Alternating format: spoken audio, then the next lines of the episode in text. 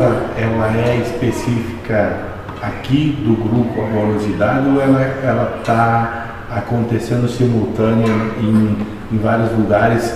É você mesmo que, que trabalha com isso ou são outras pessoas provenientes da mesma outra, sei lá, mente?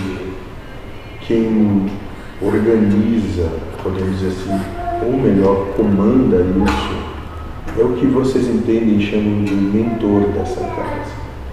Ele comanda o que já foi dito para vocês, que se chama comando de lucidez.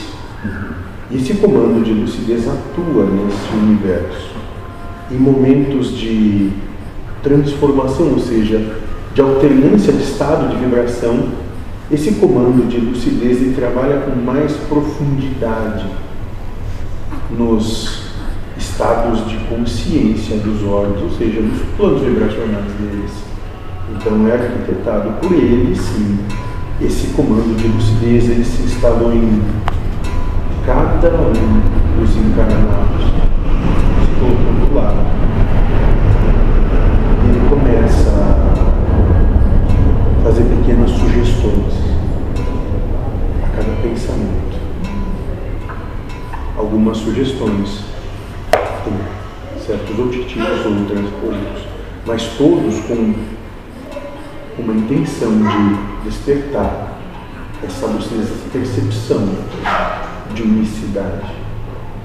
Agora, para cada um de acordo com o seu gênero de prova escolhido com a cultura que está inserida. Por isso que trabalhamos no entendimento de ecumenismo, universalismo e espiritualismo.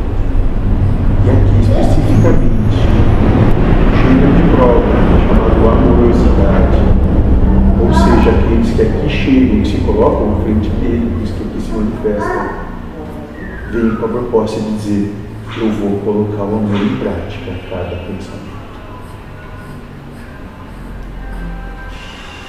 Estão te respondendo, sim.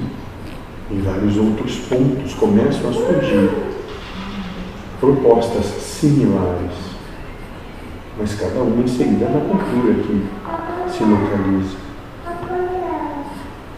E essa proposta é o que vai trabalhar o próximo milênio do que vocês chamam de mundo de regeneração. É o que transforma o mundo de provas e expiações no mundo de regeneração. Já começou.